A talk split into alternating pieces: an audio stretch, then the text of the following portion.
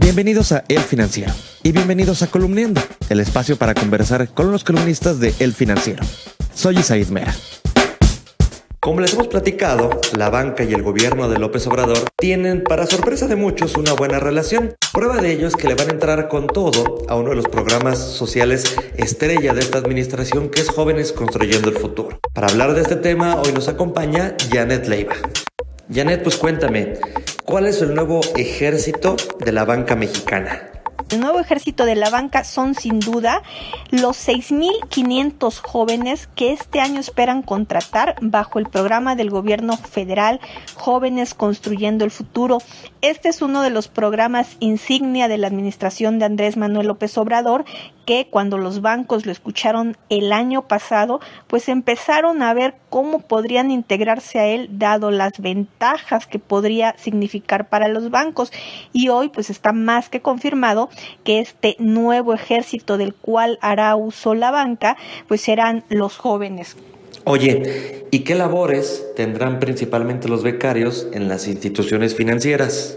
¿Qué labores tendrán que realizar? Pues la idea principal eh, cuando se supo de este programa el año pasado era enfocarlo en educación financiera, es decir, que todos estos jóvenes estuvieran en las sucursales bancarias, dado su cercanía con el uso de tecnologías como son los celulares y pues las iPads. La idea de algunas instituciones bancarias fue y es dotarlos de iPads en donde van a estar dándoles algunos consejos básicos de educación financiera a quienes esperan hacer algún trámite bancario, desde cómo usar una tarjeta de crédito, cómo usar eh, banca en línea, cuáles algunos conceptos básicos. Esa es la idea de algunas instituciones.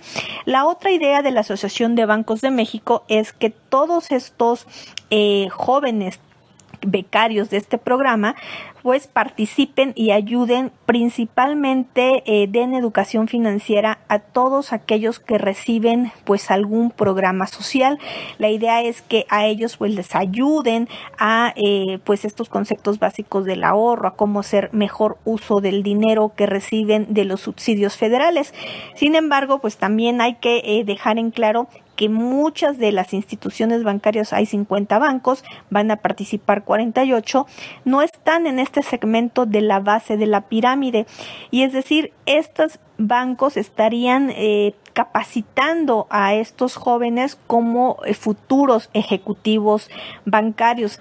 Y una duda importante que seguramente tendrán los becarios y sus familias, y es, ¿la banca considera que luego del año que duren como becarios se les podrán abrir plazas de trabajo fijas? ¿Pueden abrirles plazas fijas? Yo creo que sí, yo creo que habría oportunidad para muchos de estos jóvenes que eh, se integren en las instituciones bancarias porque eh, la capacitación que reciben, algunos pueden resultar muy buenos vendedores de productos, algunos pueden ser resultar muy buenos explicando el tipo de las ventajas de estar en el sector financiero formal.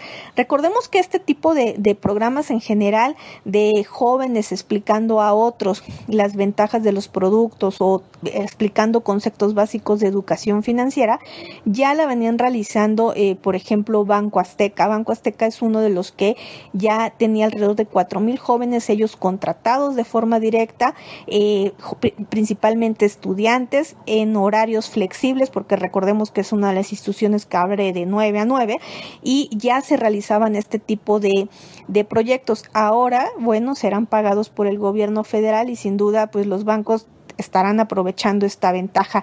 Es tan importante este, este programa que para aquellos jóvenes que ahorita nos estén escuchando y estén interesados, la banca abrió un centro especial de atención para que eh, dirijan sus dudas, para que además de inscribirse en la página oficial de la Secretaría del Trabajo, pues también se puedan comunicar a este centro que eh, la Asociación de Bancos de México instaló vía correo electrónico, vía un call center para que todas sus dudas se resuelvan y también pues para integrarse a la fuerza laboral de, de la banca.